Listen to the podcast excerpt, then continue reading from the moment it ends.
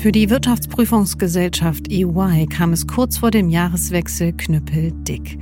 Der Insolvenzverwalter von Wirecard fordert 1,5 Milliarden Euro Schadenersatz.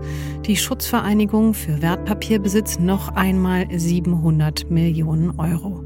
Und von der Berufsaufsicht für Wirtschaftsprüfer kam ein Bescheid, der die härtesten Strafen beinhaltet, die hierzulande bis dato je gegen eine Wirtschaftsprüfungsgesellschaft verhängt wurden. Alle drei Schritte haben denselben Hintergrund. Die Verfehlung von EY in ihrer jahrelangen Arbeit für den ehemaligen DAX-Konzern Wirecard.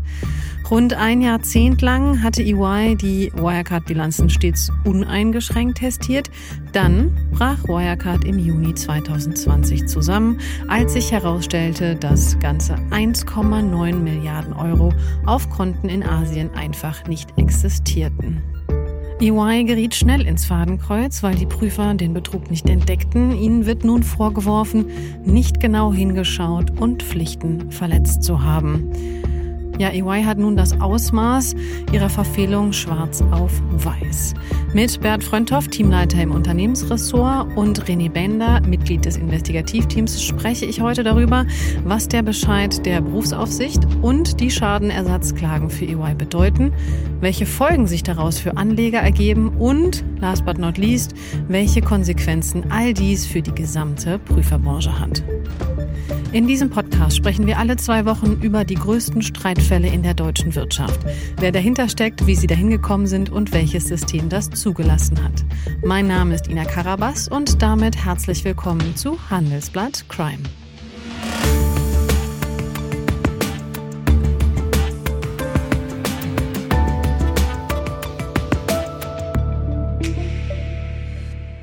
Hallo Bert, hallo René. Hallo Ina, frohes neues Jahr an der Stelle noch. Danke euch auch. Hallo, auch von mir und ebenfalls ein frohes neues Jahr. Danke dir.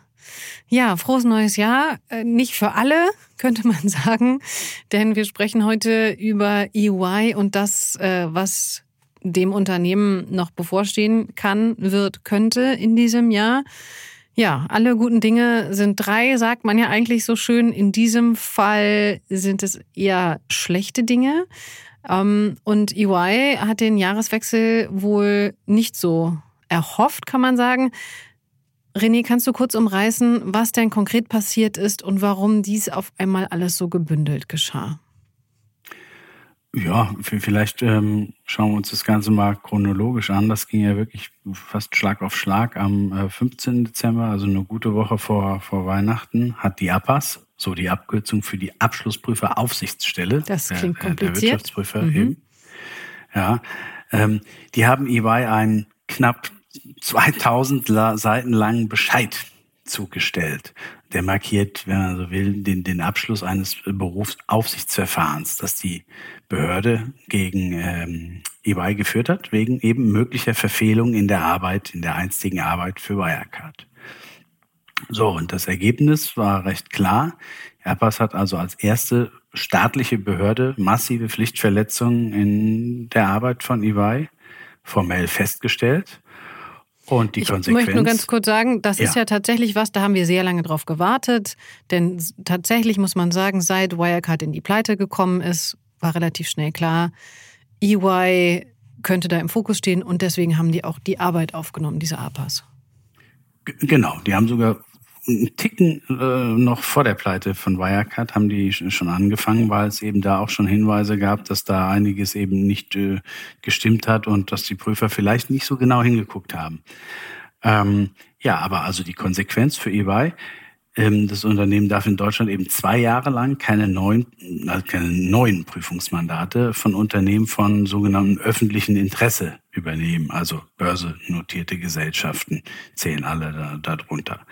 Dann kommt dazu eine Geldstrafe in Höhe von 500.000 Euro. Das ist jetzt vielleicht für eine Gesellschaft wie EY verkraftbar im, Hinblick oder im Vergleich zu, zu der anderen Sanktion. Und ja, unterm Strich war das das größte Verfahren, das in Deutschland je gegen eine Gesellschaft geführt wurde von der APAS. Und es waren auch die härtesten Sanktionen, mhm. die verhängt worden sind. Und dabei ist es ja dann auch noch nicht geblieben, muss man sagen.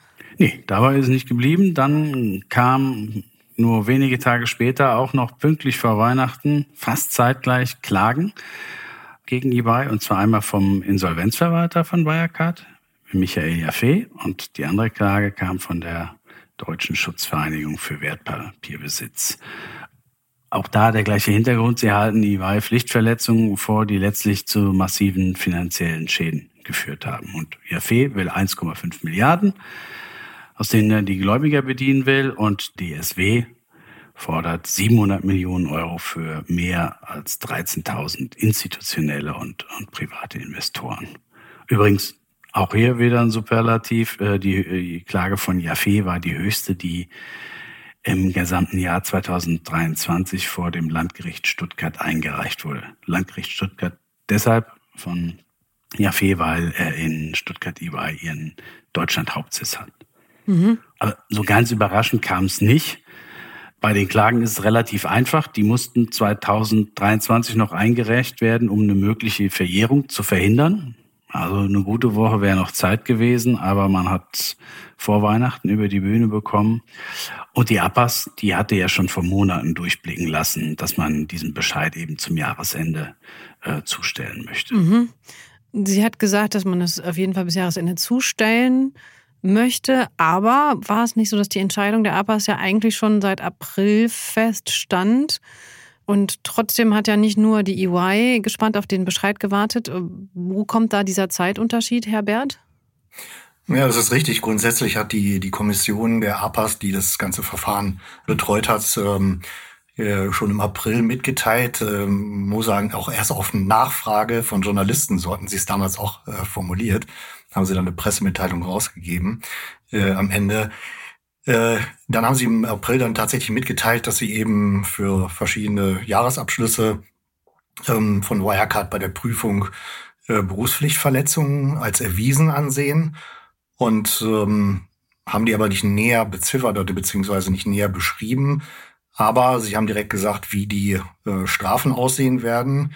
Das ist das, was René eben gesagt hat, insbesondere das zweijährige äh, Annahmeverbot für neuen, neue Prüfungen. Ähm, dann hat das so lange gedauert, weil dieser Formul, dieser ganze Bescheid, äh, das ganze Verfahren sehr rechtssicher und sehr konkret ausformuliert zu sein muss. Und die APAS ist jetzt nicht bekannt für die allerschnellste Behörde. Also, dass das äh, in dem Zeitraum jetzt funktioniert hat bei so einem Verfahren, ist, glaube ich, auch für die APAS ein äh, persönlicher Rekord. Das hat schon sonst schon mal in anderen Fällen mehrere Jahre gedauert. Ähm, mhm.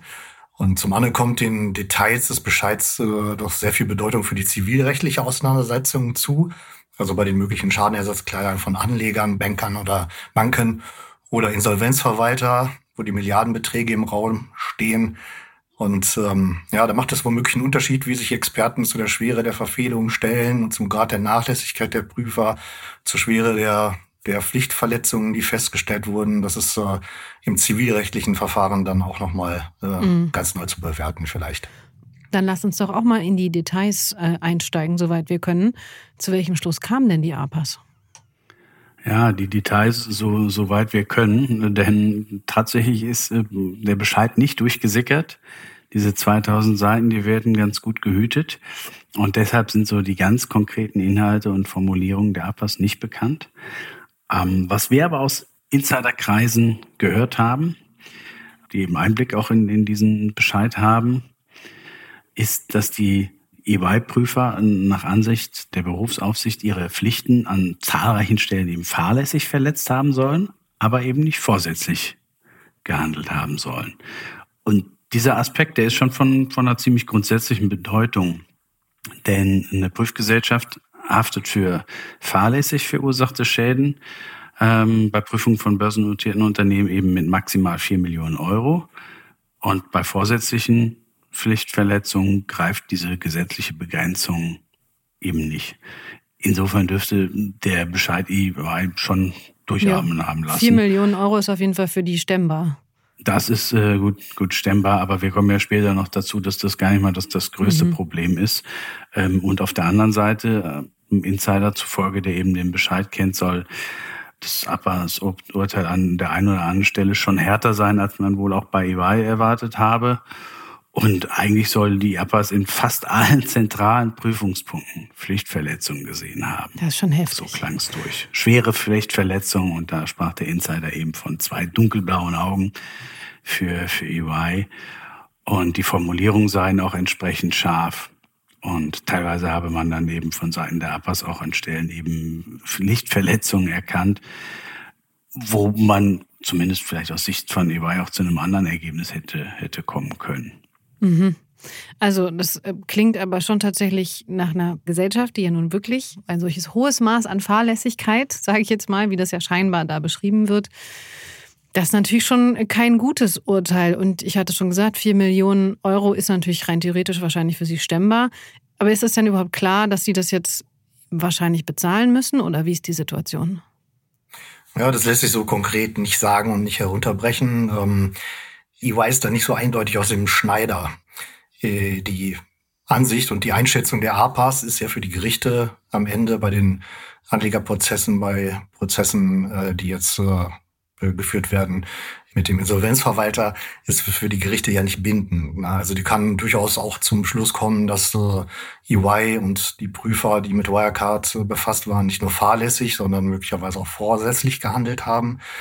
Ähm, Fakt ist aber, dass ein Gericht letztlich vorsätzliche Handlungen erkennen muss, damit es tatsächlich zu einer unbegrenzten Haftung kommt. Mhm. Und ist das ein realistisches Szenario? Ich meine, die zuständige Berufsaufsicht hat jetzt drei Jahre lang geprüft und eben keinen Vorsatz gefunden. Ja, auch, auch das ist ehrlich gesagt leider schwer zu prognostizieren. Auf der einen Seite sind für die Gerichte die Einschätzung der APAS natürlich schon ein Faktor, der zu beachten ist hat es eben auch schon gesagt. Das sind Experten, die kennen sich damit aus, die haben sich das jahrelang angeguckt und von daher ist es für EY erstmal natürlich schon positiv, dass man hier, dass die APAS keinen offensichtlich keinen Vorsatz äh, erkannt hat. Aber ja, Grenzen zwischen zum Beispiel grober Fahrlässigkeit und Vorsatz sind manchmal auch, auch fließend. Und ähm, so wie wir das gehört haben oder wie das durchklingt, sind das ja schwere Pflichtverletzungen gewesen und ähm, da kann man auch zu einer, oder liegt der Schluss nahe, dass man auch zu einer groben Fahrlässigkeit ähm, kommt. Aber es, es gibt natürlich noch ganz andere Einfallstore ähm, für Kläger, dass zum Beispiel EY auch aufgrund einer sittenwidrigen Schädigung haftet. Und ähm, da sind solche Begrenzungen, gesetzlichen Begrenzungen eben nicht vorgesehen. Also was feststeht ist, ich habe eben diese 500.000, die EY zahlen muss, dann zwei Jahre keine Prüfung. Und was da ansonsten noch an möglichen Zahlungen im Raum steht, das geht eben weit über die, die vier Millionen hinaus. Ob es dann dazu kommt, ist eben nochmal eine andere Sache. Nach einer kurzen Unterbrechung geht es gleich weiter. Bleiben Sie dran. Wie wird unsere Wirtschaft eigentlich klimaneutral? Das ist eine der wichtigsten Fragen unserer Zeit. Und das Erste, was wir dafür loswerden müssen, sind auf jeden Fall fossile Denkweisen. In der Handelsblatt Green Innovation Week dreht sich deshalb vom 6. bis zum 10. Mai alles darum, wie die Klimawende gelingen kann.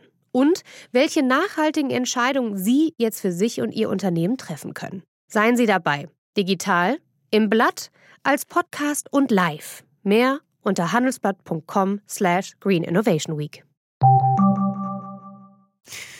Wir haben jetzt viel über die Pflichtverletzungen ähm, in Summe gesprochen. Lass uns auch da noch mal gerne ins Detail gehen, auch da wieder soweit wir können. Was waren das für Pflichtverletzungen? Ja, die, was genau da im Bericht, äh, im Abschlussbericht der APAS steht, das wissen wir ja noch nicht, aber man kann doch einige Hinweise äh, nehmen und dazu kann man insbesondere einen Blick äh, in den Bericht des Sonderprüfers Martin Wambach werfen. Der ist Vorstandsmitglied im Institut der Wirtschaftsprüfer, IDW. Und ähm, seine Arbeit damals äh, zur Aufklärung, was äh, im Fall Wirecard, das war doch ein sehr, sehr wichtiger Punkt, weil bislang, weil, weil das das erste Mal war, dass jetzt ein ausgewiesener Fachmann sich äh, die, die Arbeit angeschaut hat, äh, die Prüfungsberichte angeschaut hat, die EY äh, vorgelegt hat.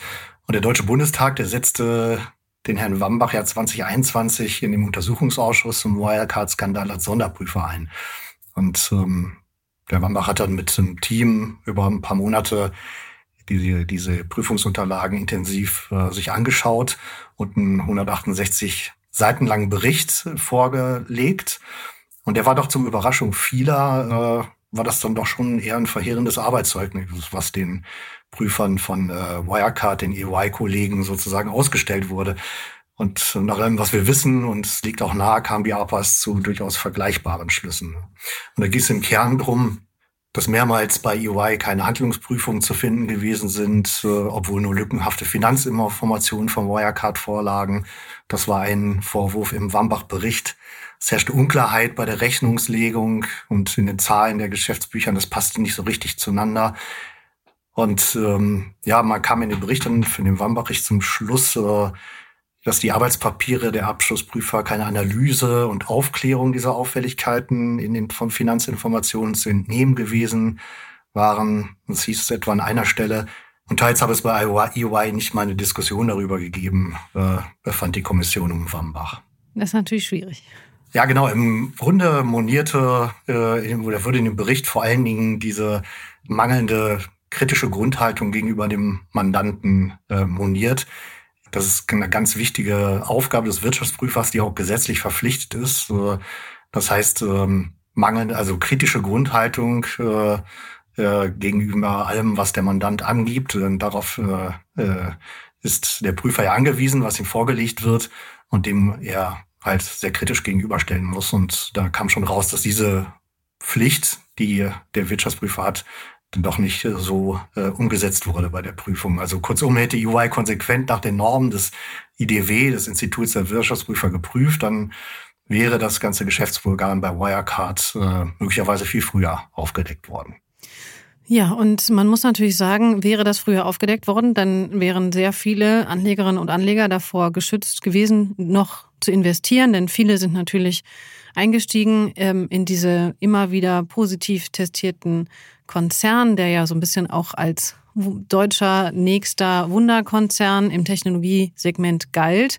Deswegen ist das wahnsinnig wichtig, ähm, wenn wir über Zeiträume reden.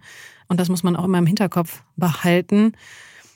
Man könnte aber tatsächlich sagen, also ein klarer Tenor ist schon auch, EY hätte bei der Testierung der Jahresabschlüsse auf Vorlage von gewissen Bestätigungen von Banken bestehen müssen, oder? Absolut. Äh, das ist für sich schon ein Klopper und es gibt noch eine, Reihe weiterer. Also wie oh. gesagt, dass eBay offenbar da keine Saldenbestätigung von den Banken eingeholt hat und dann, dass es eben kurz vor Ultimo aufgefallen ist, dass da was nicht stimmt. Das ist das eine. Aber es gab schon viele, viele Hinweise vorher. Mach mal ein paar Beispiele. Ja, also Eins ist, sind die Vorgänge um die Geschäftszahlen von PayEasy, also einem bedeutenden Vertragspartner damals von äh, Wirecard. Und die EY-Prüfer, die wollten am 4. März 2015 die Geschäftszahlen von PayEasy, philippinisches Unternehmen, untersuchen und ja, sind da an einfachsten Dingen gescheitert. Die Adresse hat nicht gestimmt, Website war nicht erreichbar, ans Telefon ist auch niemand gegangen. Und ähm, so schildert es jedenfalls der Wambach-Bericht. Und ja, immer alles vor dem Hintergrund bedeutsamer Vertragspartner. Und ja, EY wollte eben jetzt tagelang, wochenlang äh, klär, die Geschäftszahlen klären oder die Adresse einfach nur von PayEasy. Wie werthaltig sind die Umsätze? Und ja, existiert das Unternehmen überhaupt? Und ähm, man hat aber gar keine wirklichen Hinweise gefunden, wie es eben angeklungen ist. Keine Website, nichts, nicht, nicht erreichbar und notiert wurde. Es ergaben sich keine Feststellungen, die eine Auswirkung auf den Wirecard-Abschluss haben. Conclusion, keine Beanstandung. Also ich glaube, wenn man sagt, es ergaben sich keine Feststellungen, dann ist das jetzt nicht falsch. Sie haben halt nichts festgestellt. Ähm, vielleicht äh, ja, hätte man sich etwas bemühen können, dann hätte es das gegeben. Aber das ist jetzt nur meine äh, Einschätzung und ich bin natürlich da äh, nicht tief genug drin. Aber wenn jetzt EY sowas hört, was, was sagen die dazu, Bernd? Ja, das ähm, EY muss natürlich dann immer sehr äh, vorsichtig auch in den Formulierungen bleiben. Und ähm, Sie haben von Anfang an gesagt, Ihre Prüfer hätten nach bestem Wissen und Gewissen gearbeitet. Und jetzt kann man nochmal zitieren, in der Rückschau mit dem Wissen von heute hätte EY im Kernbereich des Betrugs noch umfangreiche Prüfungshandlungen vorgenommen und Handlungsalternativen stärker in Betracht gezogen. Das ist das, was äh, EY sagte. Gleichzeitig auch, äh, aber auch unterstrichen, ob und inwieweit die damals zu einer früheren Aufdeckung geführt hätten. Das lässt sich angesichts der hohen kriminellen Energie der beteiligten Akteure dann letztlich auch nicht sagen. Und EY unterstreicht und, und hat das immer unterstrichen, dass das Prüfungsteam sämtliche Hinweise und Vorwürfe jederzeit sehr ernst genommen hat und diesen jeweils gezielt nachgegangen sei. Okay, an diesen Aussagen kann ja man zumindest jetzt auch noch zusätzlich nach dem Abpassbericht man ja schon zweifeln, oder? Absolut, daran muss man sogar zweifeln. Denn von den eben genannten Beispielen gab es halt einige. Ne? Nochmal im Zusammenhang mit PayEasy. Da gab es sonderbar niedrige Personalkosten, rasant steigende Umsätze. Und die Zahlen, die Wirecard hat für diese Jahre 2014 bis 2018 zu diesem Geschäftspartner vorlegte, die passten einfach äh, nicht. Und ähm, in, in den Worten von äh, Martin Wambach, der starke Anstieg der Umsatzerlöse innerhalb von fünf Jahren von 72,2 Millionen auf 666 äh, Millionen Euro ist auffällig. Und deshalb, eben wegen dieser Bedeutung des Geschäfts, hätte EY diesen Auffälligkeiten dringend intensiver nachgehen müssen. Und genau das ist ausgeblieben. Und auch da hielt Warmbach fest, dass durch die Unklarheit dieser Rechnungslegung eben ganz offen geblieben ist, wie eben Umsatzerlöse und Materialaufwendungen ähm, aus diesem abgewickelten Geschäft eben mit den Jahresabschlüssen zu verproben seien. Mhm. Also ich also überall rote Flaggen, mhm. sagt man ja quasi so schön. Genau. Jetzt muss man natürlich sagen, kann ja auch sein, dass sie tatsächlich einfach sehr erfolgreich gewesen wären, aber das äh, entbindet einen ja nicht davon, genau hinzuschauen, ob dieser Erfolg eben auch stimmt, sonst bräuchte man ja keine Prüfer. Aber unabhängig davon habe ich so ein bisschen im Hinterkopf, dass es noch einen besonders heftigen Punkt gibt. Absolut. Ähm, man muss ja wissen, ähm, dass äh, die Zweifel ja nicht an Wirecard nicht so plötzlich kam. Du hast es gerade schon richtig gesagt. Das ist, das war ein Unternehmen, was sehr glänzte, massiv äh, stärker verdiente. Der Aktienkurs schoss in die Höhe. Alles bewunderten das Unternehmen. Also es gab so den großen Glanz, den den Wirecard ausstrahlte. Aber es gab auch immer wieder Vorwürfe über dieses unsaubere Geschäftsgebaren. Die gibt es eigentlich im Grunde schon seit 2010. Und äh, 2015 war da ein neues Niveau erreicht. Es gab einen sogenannten Cetera Report von einem Londoner Lehrverkäufer. Und darin war die Rede von illegalem Glücksspiel, Betrug, Geldwäsche, ähm, die äh, im Wirecard-Geschäftsmodell verankert sind. Mhm. Ähm, natürlich der äh, intensive Handelsbad Crime-Hörer, der kennt natürlich wahrscheinlich den Zatara-Report und kennt das auch alles schon. Nichtsdestotrotz ist das, glaube ich, nochmal wichtig, dass wir das hier an der Stelle auch nochmal genau einordnen. Ja, Wirecard tat dies äh, immer als böswillige Untersuchung von Spekulanten ab, die auf fallende Börsekurse wetteten. Ja, das äh, äh, wurde auch von vielen großen Teilen als mögliche Erklärung, warum jetzt ein Londoner Leerverkäufer mit sowas an die Öffentlichkeit geht, so aufgenommen, ne, dass es eben ihm auch darum geht, den, den Kurs von Wirecard runter zu prügeln mit solchen Vorwürfen, äh, um daran Geld zu verdienen. Ne. Und äh, aber die Verunsicherung von den Investoren, die war letztlich da, ob nicht etwas da wirklich an den Vorwürfen dran ist. Und ähm, letztlich hätte sowas natürlich auch bei den Prüfern zu erhöhter Wachsamkeit führen können. Also der Bericht war schon bekannt äh, ab 2015 und also Ende März 2017 war auch das Vertrauen von EY in die Wirecard-Führung so ziemlich aufgebraucht. Ähm, das konnte man vielen Dokumenten im Nachhinein entnehmen. Seit Frühsommer 2016 lagen den Wirtschaftsprüfern Informationen über einen doch seltsamen Deal in Indien vor. Wirecard hatte im Jahr zuvor rund 315 Millionen für eine Unternehmensgruppe namens Hermes gezahlt in Indien. Und ähm, die hatte kurz zuvor erst für 35 Millionen den Besitzer gewechselt. Ne? Also mhm. muss man sich vorstellen, mit in kurzer Zeit so ein Sprung beim Verkaufspreis. Ne? Mhm. Und wer sich dafür interessiert, das ist wirklich eine spannende Geschichte, auch äh, rund um die Personalien, rund um diesen Deal. Da gibt es noch eine eigene Handelsblatt Crime-Folge zu. Also wer da mehr zu wissen möchte, hört gerne rein.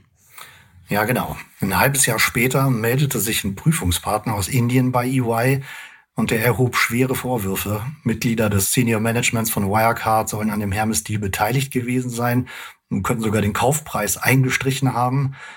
Zudem sei die Vortäuschung von Umsätzen geplant worden, um den Kaufpreis äh, so kräftig in die Höhe zu treiben. Und der Hermes CFO, der habe damals sogar versucht, seinen Prüfer zu bestechen. Das waren die Vorwürfe. EY ließ Wirecard dann wissen, Zitat jetzt auch aufgrund des derzeitigen Standes der Prüfung der Konzern des Konzernabschlusses äh, zum 31. Dezember 2016 können wir am 5. April 2017 keinen uneingeschränkten Bestätigungsvermerk erteilen. Voraussetzung für eine Bestätigung sei die Klärung von Punkten, die seit Monaten ungeklärt seien. Man muss dazu wissen, dass ähm, uneingeschränkter Bestätigungsvermerk ganz entscheidend sind äh, mhm. für die Bilanz, die vorgelegt wird, weil eine Bilanz ist ja, eine Testierung der Bilanz ist ja praktisch ein Vertrauen, äh, was äh, an die Investoren ausgesendet wird, ne, dass auch die Wirtschaftsprüfer äh, von der Richtigkeit der Zahlen ausgehen. Und deswegen ist es, äh, hat es so eine sehr große Bedeutung auch für ein Unternehmen, wenn, mhm. wenn ein Unternehmen kein äh, uneingeschränktes Bestätigungsvermerk bekommt äh, für seine Bilanz, dann hat es äh, automatisch sehr große Probleme mit seinen mhm. Aktionären, Investoren und der Öffentlichkeit. Ne? Ich wollte gerade sagen, das ist natürlich für alle wichtig. Ne? Das ist halt dieses, das ist, wie du schon sagst, das ist unfassbar wichtig. Da hängen die Banken mit drin, da hängen die Kredite mit drin. Das heißt einfach, wenn ihr diese Bilanz lest, dann ist die richtig. Und äh, ihr müsst keine Zweifel haben. Das ist schon für die gesamte deutsche Wirtschaft ein unfassbar elementarer Teil. Ja, man sieht ja auch, was passiert, wenn es eben so ein solches Testat nicht gibt am Fall Adler, wo das ähm, Testat eben verweigert wurde oder erklärt wurde, man fühle sich nicht in der Lage, von, von KPMG ein Testat zu erteilen. Damit ist dann sämtliche Finanzierung mhm. über den Kapitalmarkt erstmal erstmal erledigt und das Unternehmen kämpft eben mhm. bis heute. Ja. Und deswegen war das für Wirecard so wahnsinnig wichtig, dass das kommt und ähm, das sollte ja auch dann kommen. Du hast es gerade gesagt, es mussten aber noch einige Punkte abgeklärt werden. Was ist dann passiert? Ja, der Wirecard-Vorstand machte daraufhin ein Angebot, wolle künftig persönlich äh, unterjährige Treffen durchführen, um sicherzustellen, dass alle Themen adäquat adressiert werden. Äh, sein Commitment sei, dass auch EY gut schlafen können muss. Ähm, Und das ist ein Zitat, ne, äh, glaube ich. Das sind äh, einzelne Zitate, genau. So richtig herleiten lässt sich bis heute nicht, was die Prüfer dann dennoch am Ende überzeugte. Ne? Äh, am Ende testierte EY diesen Jahresabschluss. Ähm, Im Wambach-Report hieß es, heißt es dazu, EY habe sich im Wesentlichen auf mündliche und schriftliche Erklärungen der möglicherweise unter Verdacht stehenden Personen selbst verlassen. Ja. Das heißt, äh, ja, also das ist der Vorwurf der oder die Feststellung, die im Wambach-Bericht gemacht wurde.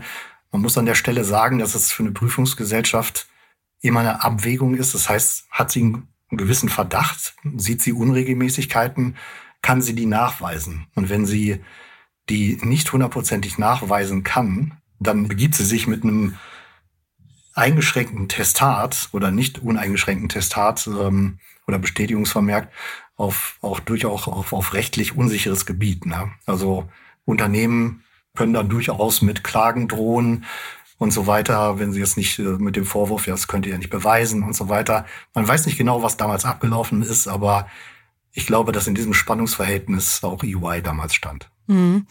Und vielleicht noch ein Hinweis. Wir haben nicht nur auch dazu eine Handelsblatt Crime Folge zu diesem Wambach-Report gemacht, sondern wenn Sie möchten, können Sie auch jetzt im Nachgang diesen kompletten Wambach-Report noch einmal in Gänze lesen, können sich genauer anschauen, was da alles drinsteht. Wir haben den damals im Handelsblatt exklusiv veröffentlicht. Den finden Sie noch auf unserer Webseite, wenn Sie danach suchen.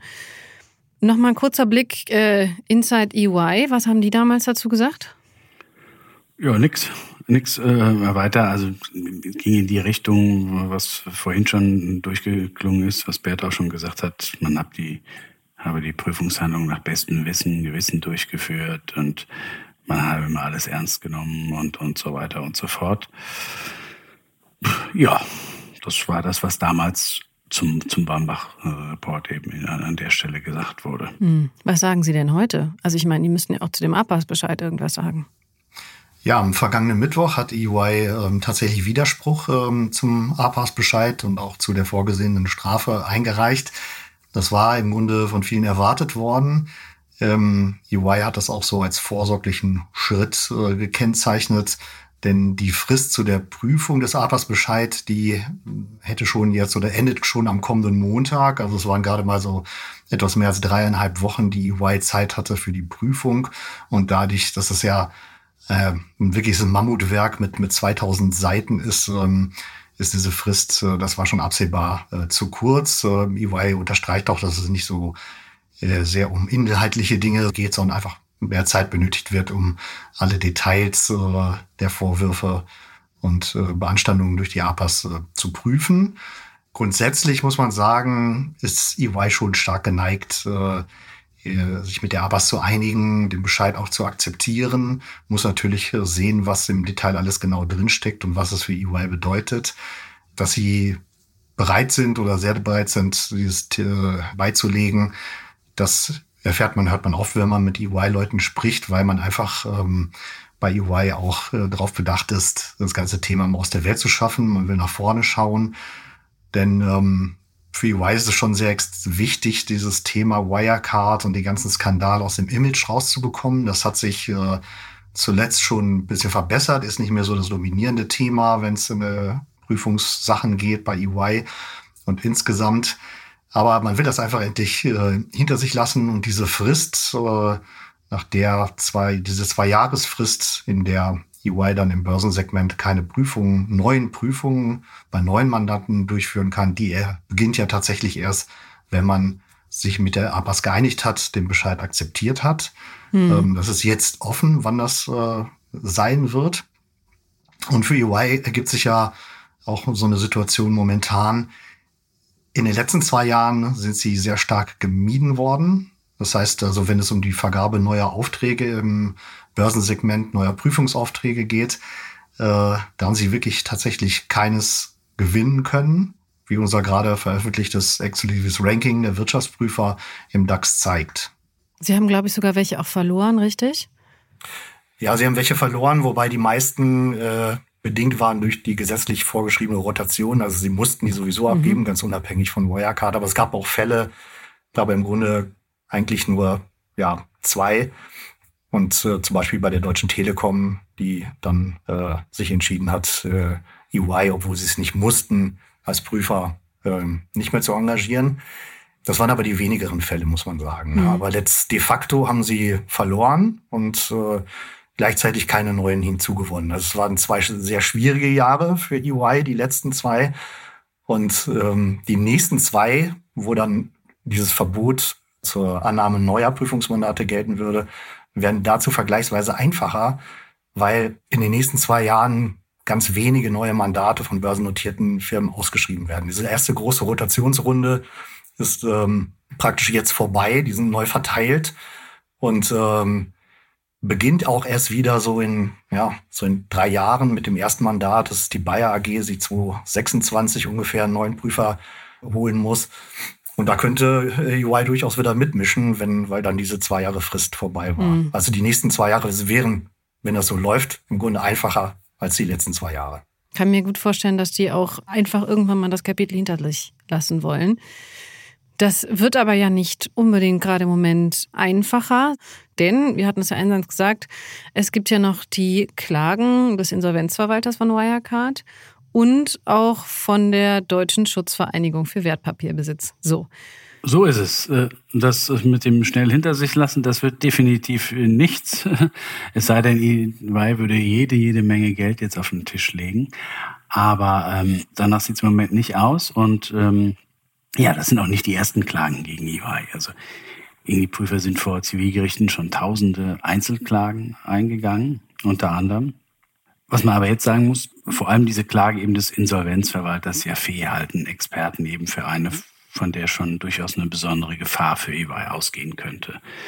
Erstmal ist Jaffe schon in einer besseren Ausgangslage als die Aktionäre, denn er, er könnte eben aus diesem Prüfvertrag zwischen Wirecard und EY eine mangelhafte Vertragserfüllung geltend machen und die Aktionäre müssen weit, oder zumindest mussten bisher immer mehr, weit mehr nachweisen um eben Geld äh, zu bekommen von EY. Aber auch da kommen wir vielleicht äh, später noch, dazu. Und was auch für IAF spricht, er hat sich eben wahnsinnig intensiv mit der Aufarbeitung äh, der Vorgänge bei Wirecard Beschäftigten hat eben Einblicke, die andere nicht haben.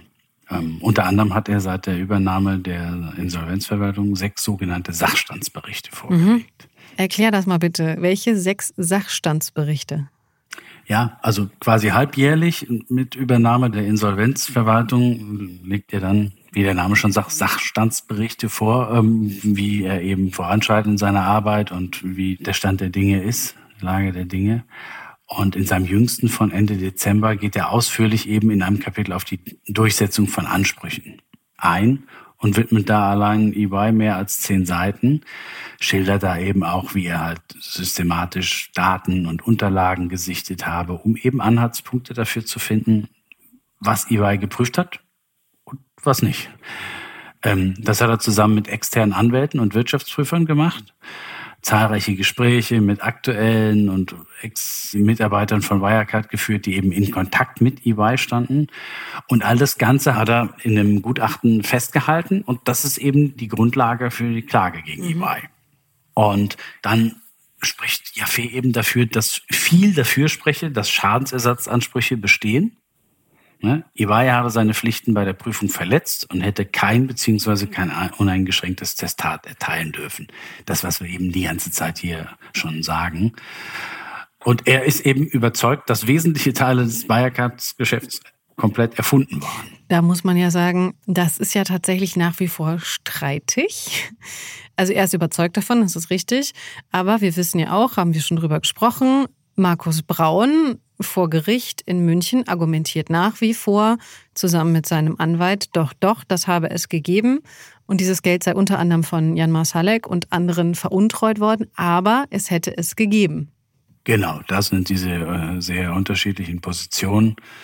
Staatsanwaltschaft und Jaffe, wenn man so will, auf einer Seite. Also Staatsanwaltschaft sagt das ja auch. Es habe eben diese, das Geschäft nicht gegeben, wesentliche Teile dieses sogenannten Drittpartnergeschäfts.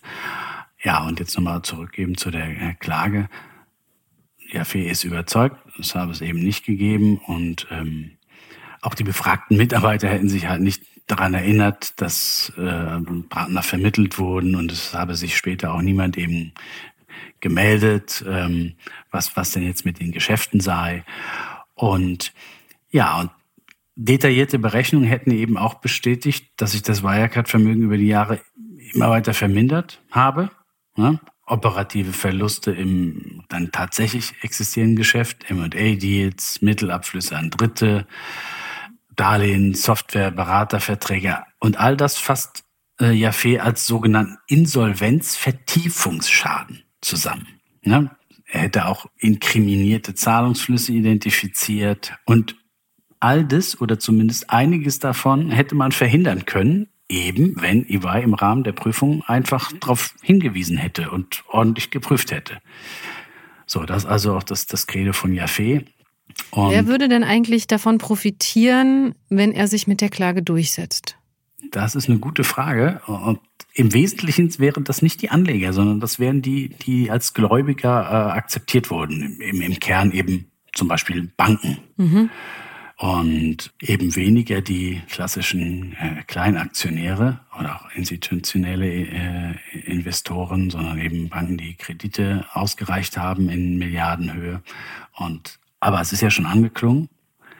Wir haben ja noch eine weitere Klage. Ne? Es gibt eine weitere Klage der Deutschen Schutzvereinigung für Wertpapierbesitz, kurz DSW. Das ist die Vertretung der Kleinaktionäre in Deutschland, ähm, die also die einzelnen kleinen Aktionären vertreten. Und die enthält Forderungen gegen EY von mehr als 13.000 institutionellen und privaten Investoren mit einem Volumen von mehr als 700 Millionen Euro. Die DSW hat, äh, macht das nicht alleine, sondern hat sich dafür zusammengetan mit der Anlegerkanzlei Nieding und Barth sowie AKD aus Rotterdam. Und die haben äh, ein niederländisches Stiftungsmodell entwickelt, das es geschädigten Wirecard-Anlegern ermöglichen soll, Schadenersatzansprüche geltend zu machen. Der Schriftsatz mit Anlagen gegen UI umfasst ja, rund 80.000 Seiten, hat die DSW mitgeteilt.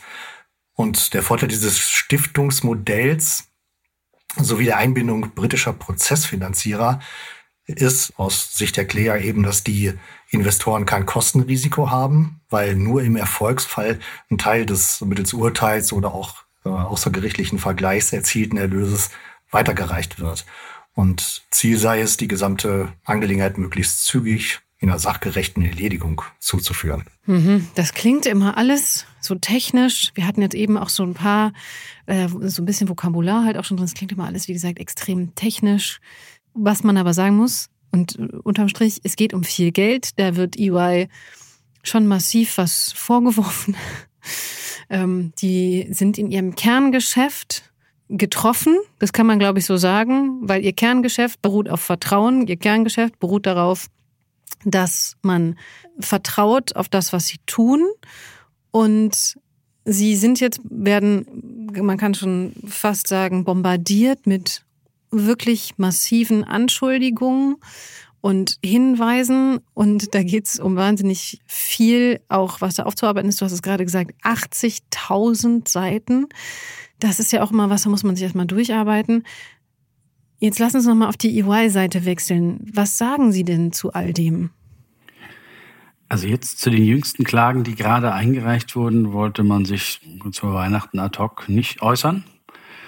Können wir darauf gucken, was man in der Vergangenheit eben gesagt hat. Da hat man immer betont, dass man diese Schadensersatzklagen eben als unbegründet bewertet und dann auch darauf verwiesen, dass eben sämtliche erstinstanzliche Gerichtsurteile, die es bis dato dann eben gegeben hat, äh, die Position von EY bestätigt hätten, ne? dass keine Ansprüche auf Schadensersatz bestehen würden.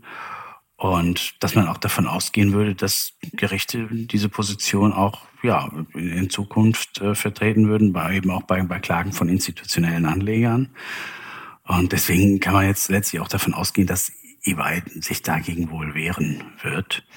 Was auch darauf hindeutet, der Insolvenzverwalter Jaffe hat EY jetzt seinem Sachstandsbericht zufolge auch relativ unkooperativ erlebt, so wie er es schildert hat halt ge geschrieben, er hätte ein Gespräch mit EY geführt, um auszuloten, ob oder inwieweit Möglichkeiten bestehen, so eine streitige Auseinandersetzung eben vor Gericht zu verhindern. Und EY habe da halt zugemacht und, und geblockt und wäre nicht bereit gewesen, ähm, ja, über einen angemessenen Vergleich zu verhandeln. Mhm. Ähm, das ist schon jetzt ein paar Monate her, aber vielleicht oder es wird wohl doch auf eine Auseinandersetzung vor, vor Gericht hinaus laufen. Mhm. Wann ist aber vielleicht um eine Frage da vor, vorzugreifen, wann das dann da richtig genau losgeht und es eingemacht ist, noch nicht so wirklich absehbar. Du sagst jetzt, da kommt wahrscheinlich ein Prozess, könnte man ja sagen, Prozessmarathon wahrscheinlich, weil das wird ja, ich habe ja eben schon darüber gesprochen, um wie viele Seiten es da geht, das hattet ihr erzählt. Das könnte man ja dann auch als Prozessmarathon vielleicht bezeichnen. Das wird ja wahrscheinlich sehr lange dauern. Und ähm, sowohl Investoren als EY als auch Aktionäre und Gläubiger und so weiter relativ lange beschäftigen. Welche Klagen sind denn eigentlich besonders wichtig in diesem Marathon? Und wie schätzt ihr die Aussichten ein? Das ist ja vor allen Dingen das Wichtigste. Vor allen Dingen, wenn natürlich, wenn wir jetzt hören, dass ähm, die erstinstanzlichen Urteile ja eigentlich für EY ausfielen. Ein Prozessmarathon, der ist wirklich absehbar, denn ähm, man muss letztlich sehen, wo können die Geschädigten genau Ansprüche geltend machen oder wo ist überhaupt auch Geld zu holen. Da kommt man schnell auf EY äh, und weniger ist äh, auf Wirecard und beziehungsweise die Insolvenzmasse.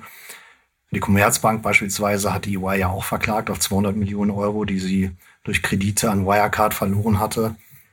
Die Gerichte haben die Klagen von Anlegern bisher zurückgewiesen, weil diese in ihren Augen keinen Nachweis erbringen konnten, dass sie den Jahresabschluss von Wirecard und eben auch das Distat von EY gelesen und aufgrund deswegen treu und glaubensmäßig Wirecard-Aktien gekauft haben.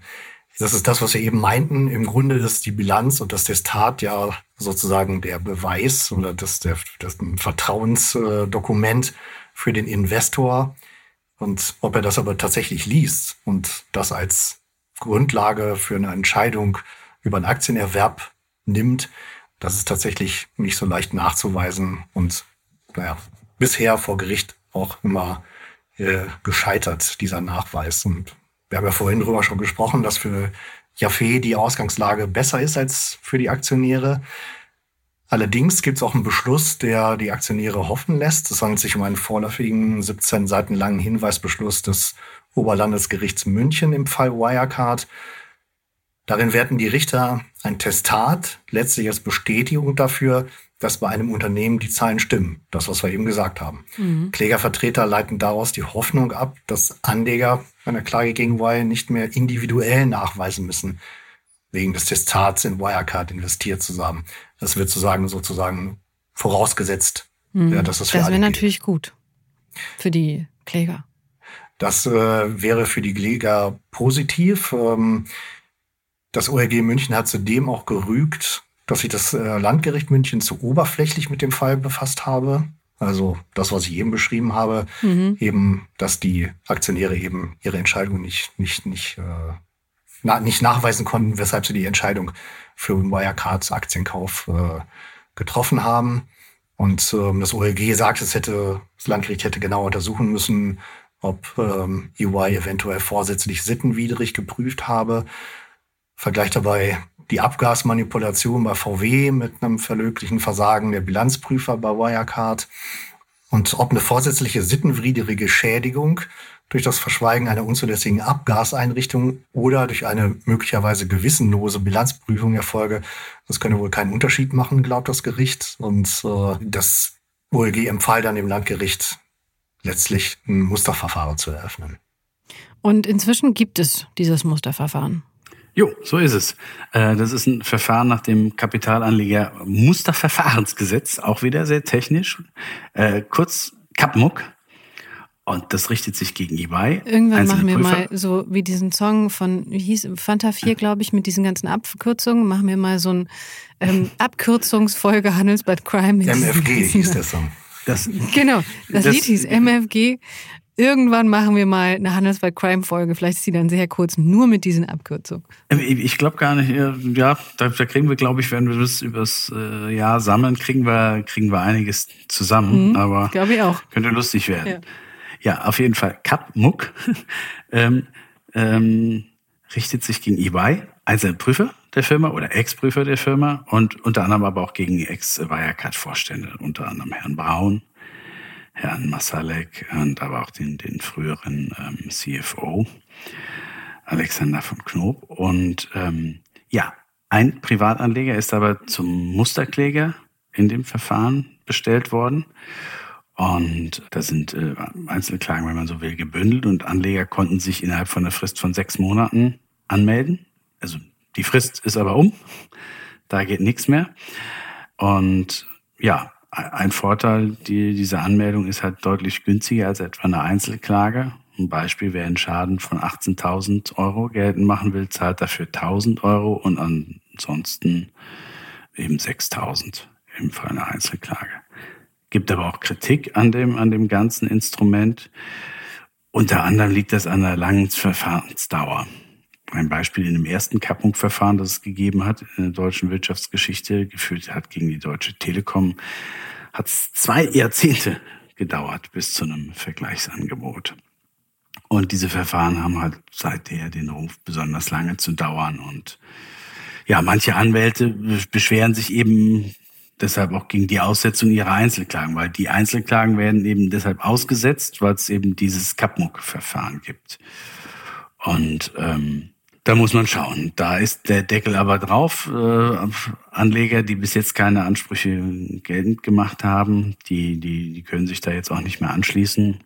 Das Thema ist, ist zu. Okay, und wenn man jetzt möchte, du hattest ja eben schon oder ihr hattet eben schon über die Klage des DSW und des besonderen Modells dahinter gesprochen.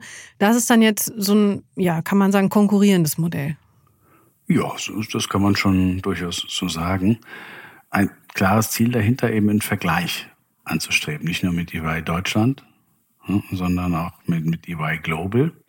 Denn nach diesem also Stiftungsmodell, ne, nach niederländischem Recht, äh, kann man neben dem betroffenen Unternehmen auch direkt die Konzernmutter in Anspruch nehmen. Ne? Also demnach auch ein Vorgehen gegen EY Global möglich. Und ja, die Beweislast scheint dabei in den Niederlanden nicht ganz so hoch zu hängen wie, wie in Deutschland und man erhofft sich eben bessere Erfolgsaussichten und eine kürzere Verfahrensdauer. Muss man aber auch dazu sagen, es gibt auch Stimmen, die zweifeln generell an der Anspruchsgrundlage, beispielsweise gegen EY Global.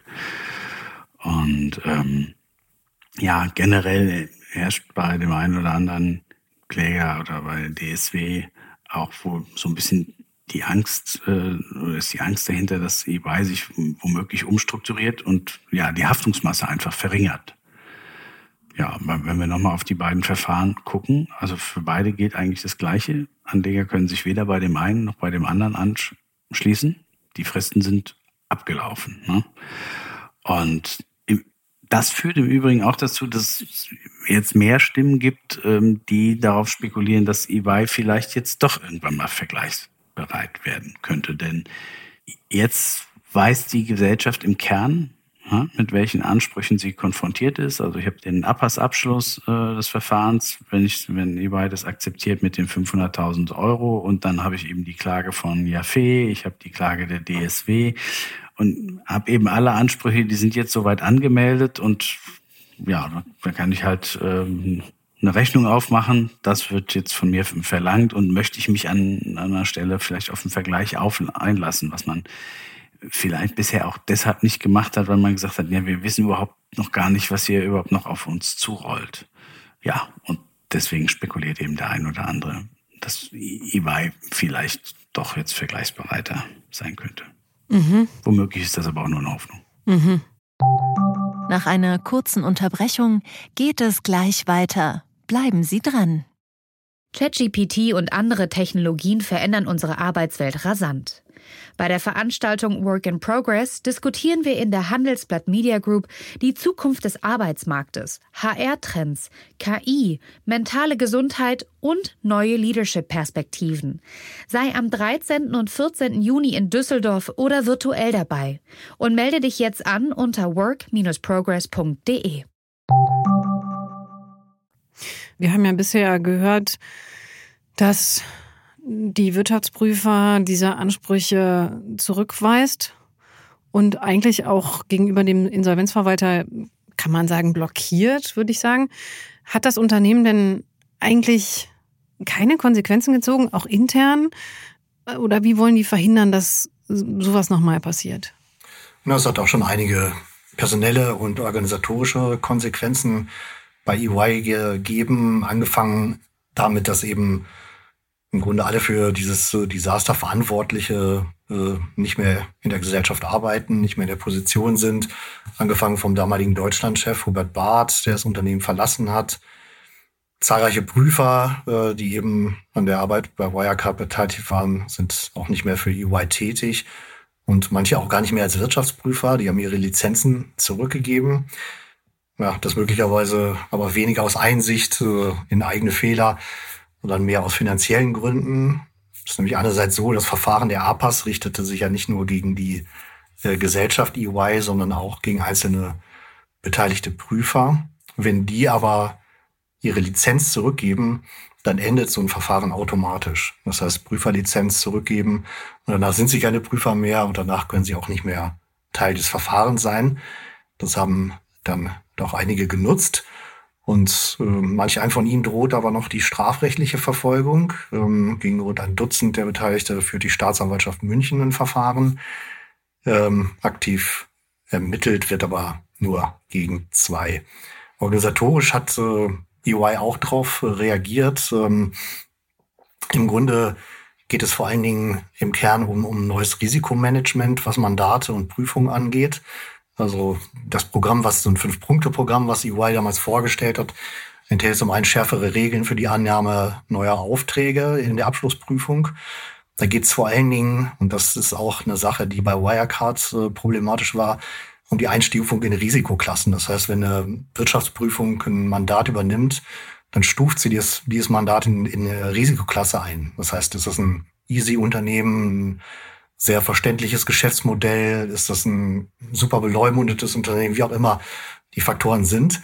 Äh, und diese Risikoklasse bei Wirecard, das war auch immer ein Vorwurf, eben, dass Wirecard nicht in die entsprechend höhere und äh, Risikoklasse eingestuft worden ist und dementsprechend auch nicht äh, ausreichend entsprechende Prüfungshandlungen vorgenommen wurden, auf, allein aufgrund dieser Einstufung. Und ähm, das, das äh, sollte auf jeden Fall bei EY geändert werden. Teil dieses internen Risikomanagements ist eben auch, dass eine neue interne Revision aufgebaut werden soll, die eben diese Prüfungsarbeit auch überwacht, ähm, der eigenen Mitarbeiter. Und ähm, ja, letztlich, wie ich das in einem Teil schon sagte, ist die grundsätzliche Aufgabe und Pflicht eines Wirtschaftsprüfers ist eben diese kritische Grundhaltung einzunehmen. Ne? Also einfach auch nicht in diese typischen Fallen zu tappen, sondern äh, äh, das klingt jetzt erstmal so so so simpel, ne? aber diese kritische Grundhaltung, äh, die kann einfach in diesen Momenten, wo eine Prüfung stattfindet, man muss immer sehen, das findet äh, zwischen Januar und März statt da werden die ganzen vorgelegten Zahlen von dem Unternehmen, die Belege, alles geprüft. Dann muss die Bilanz testiert werden. Also es ist eine sehr personalintensive und eine sehr stressige Arbeit auch, wo möglicherweise eben dieses Mantra der kritischen Grundhaltung vielleicht sogar durchaus verloren gehen kann. Und das soll über Trainings den Mitarbeitern auch immer wieder nahegebracht und immer wieder äh, eingeflößt werden. Es gibt auch noch andere Dinge wie die Whistleblower-Hotline, die auch jetzt für Dritte von außen geöffnet werden sollte. Das sind im Grunde so die, der Kern der Konsequenzen, die die EY selbst gemacht hat. Was glaubt ihr, wann wir da wieder was zu hören zu dem Fall, entweder von den Gerichten oder von EY selber? Was die Gerichte anbelangt, also da wird es in den nächsten Monaten schon auch, auch weitergehen mit Anhörungen und Schriftsätzen, aber ähm, bis da mal so richtig was in die Gänge kommt, dass man sagen kann, das steuert jetzt auf ein Ziel zu. Das vermag man, glaube ich, jetzt ich jedenfalls nicht zu sagen. Oder aber eBay zeigt sich vergleichsbereit. Wer, wer weiß das schon. Ähm, vielleicht noch einen kurzen Schlenker zurück zu dem, wir haben ja darüber gesprochen, ganz am Anfang über mögliche Auswirkungen oder Auswirkungen auf die gesamte Prüferbranche. Was man ja auch sagen muss, der Fall Wirecard hat ja schon zu einer Anpassung auch geführt. Ne? Und zwar, es gibt seit 2021 eben eine verschärfte Haftung für Abschlussprüfer. Und äh, seitdem haften auch eben grob fahrlässig handelnde Abschlussprüfer einer, einer kapitalmarktorientierten Gesellschaft eben, eben unbegrenzt. Das, ähm, ja, das war eine direkte Re Reaktion darauf, ähm, um eben zu sagen, das sowas wie im, im Fall Wirecard darf, darf nie wieder passieren. Das muss jetzt nicht unbedingt heißen, dass es nicht auch in Zukunft weiter Patzer geben wird bei, bei, bei Wirtschaftsprüfern, aber äh, sowas Eklatantes, da sind die Gefahren dann weit höher, eben auch für die, für die Wirtschaftsprüfer. Dann bin ich eben schon mit, mit grob fahrlässigen Pflichtverletzungen in der, in der unbegrenzten Haftung. Ja, ich glaube, wenn wir jetzt einen Strich drunter machen, man kann sagen, es ist da viel schiefgelaufen. Das kann man auch ähm, sagen, wenn man den APAS-Bericht nicht im Detail kennt. Denn im Endeffekt wissen wir, Wirecard hat die Insolvenz angemeldet, hat viele Anlegerinnen und Anleger zurückgelassen, die viel investiert hatten. Und einige, die wirklich sehr stark davon betroffen waren, auch bei den kleinen Anlegerinnen und Anlegern. Das bedeutet natürlich nicht, dass man der Prüfungsbranche insgesamt misstrauen sollte. Im Gegenteil, wenn man sich überlegt, wie viele Abschlüsse, die im Jahr prüfen, wie viele davon tatsächlich richtig sind, dann muss man sagen, es ist gut, dass es sie gibt. Und René, du hast den Fall Adler angesprochen. Sie decken ja dann tatsächlich eben auch auf, wenn was nicht funktioniert. Und das hat in, in großen Teilen immer sehr gut funktioniert und in diesem Fall nicht. Und deswegen sprechen wir darüber und deswegen sprechen wir auch so intensiv darüber, warum es in diesem Fall nicht richtig geklappt hat und was die Konsequenzen daraus sind. Ja, wir werden das weiter begleiten. Wie immer, danke dir, René, danke Bert. Danke auch von unserer Seite. Sehr gerne. Danke Ihnen auch fürs Zuhören und wenn Sie in Zukunft zwischendurch mal schauen wollen, was wir hier bei Handelsbad Crime so treiben oder welche Folge ansteht, dann schauen Sie gerne mal auf Instagram rein. Wir haben einen neuen Instagram-Account, der heißt Handelsblatt Crime. Dort posten wir ab jetzt immer mal wieder kleine Videos und wir stellen uns zwischendurch vor und wir sagen natürlich auch, um was es in der aktuellen Folge geht. Ansonsten, wie immer, finden Sie uns unter crime.handelsblatt.com. Wir freuen uns auf jeden Hinweis und wir freuen uns, wenn Sie auch in der nächsten Folge wieder zuhören. Es wird wieder um einen Streitfall in der deutschen Wirtschaft gehen. Wir werden wieder intensiv darüber sprechen, was er bedeutet und wie wir dorthin gekommen sind. An der Stelle ganz herzlichen Dank auch dem ganzen Team für die Produktion und bis zum nächsten Mal.